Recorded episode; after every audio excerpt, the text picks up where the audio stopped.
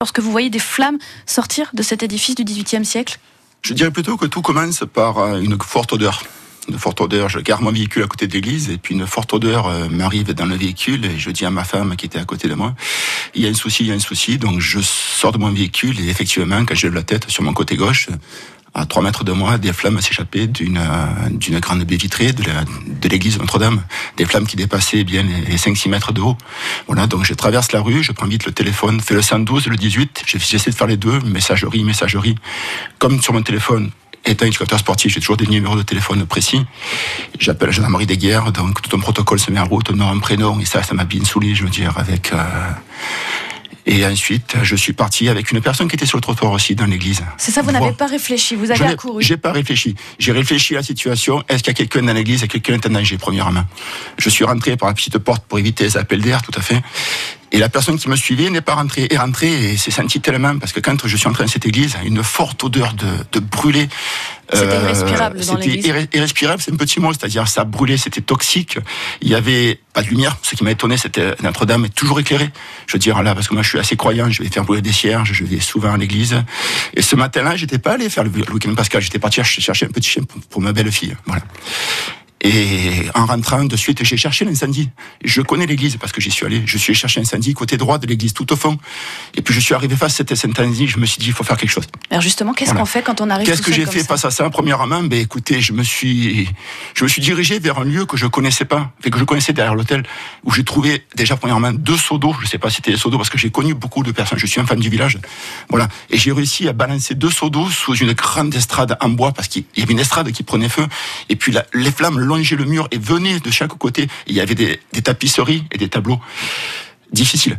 Difficile, je veux dire. Et bien sûr, à partir de là, j'ai commencé à crier, trouvez-moi des inspecteurs, trouvez-moi quelque chose pour éteindre. Je sentais qu'on pouvait faire quelque chose. Je, je suis pas Dieu, je suis pas, j'ai réussi à me dire, on va faire quelque chose. Pas éteindre le feu, le contenir, éviter qu'il parte, qu'il se propage de partout dans, les- dans cette belle église. Et ça, ça a duré un longtemps ce Ça moment-là a duré, je dirais, le comportement, cette, situ- enfin, cette situation-là, je crois que je me suis battu entre 20 et 25 minutes quand même, seul.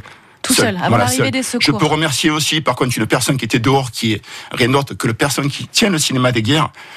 Je pense qu'il a, il a battu des records du monde de vitesse, parce que je l'ai, on a tout fait. Il a vous a apporté de l'eau, j'ai a- j'ai géré le feu des instincteurs, il y avait deux instincteurs dans l'église, et j'ai surtout demandé, j'ai géré le feu et je gérais aussi les personnes qui essaient de m'aider dehors. Il m'a ramené des instincteurs de partout. Il m'a demandé qu'est-ce que je peux faire? Ils sont où? Où sont-ils? Va voir dans les commerces. Il y a des lois, les instincteurs, on en trouvait et on a fini. Je crois que j'ai dû décapsuler entre 6 et 7 extincteurs, sans compter les seaux d'eau que j'ai récupérés dans les bénitiers. J'ai vidé les bénitiers et j'ai arrosé, arrosé, arrosé tant que j'ai pu, et j'ai réussi à descendre les flammes et les contenir. Et voilà. Est-ce que l'enfant du village que vous êtes, vous nous le disiez, est-ce que le croyant que vous êtes aussi a pensé notamment à l'incendie de Notre-Dame de Paris à ce Vous moment-là savez, à ce moment-là, on pense à tout. On pense surtout à ce qu'on a pu dire dans cette église. J'ai vécu le baptême de ma fille, de ma belle-fille. J'ai vécu des décès dans cette église. J'ai vécu des joies, du bonheur. Moi, voilà, j'ai vécu des choses. J'ai vécu des personnes que j'ai connues qui, qui sont parties. J'ai vu des, des situations qui, voilà, qui m'ont embelli. Le clocher, le bruit du clocher le matin en me réveillant. Voilà, tout ça, je veux dire, tout ça en fait partie et ça fait que j'ai, ouais, je, je, pense que j'ai combattu, j'étais à niveau, j'ai combattu ce feu. On va dire, mon- statut d'athlète de niveau est revenu devant, je veux dire, et j'ai réussi à faire quelque chose. Peut-être pas à gagner, mais j'ai réussi à sauver quelque chose.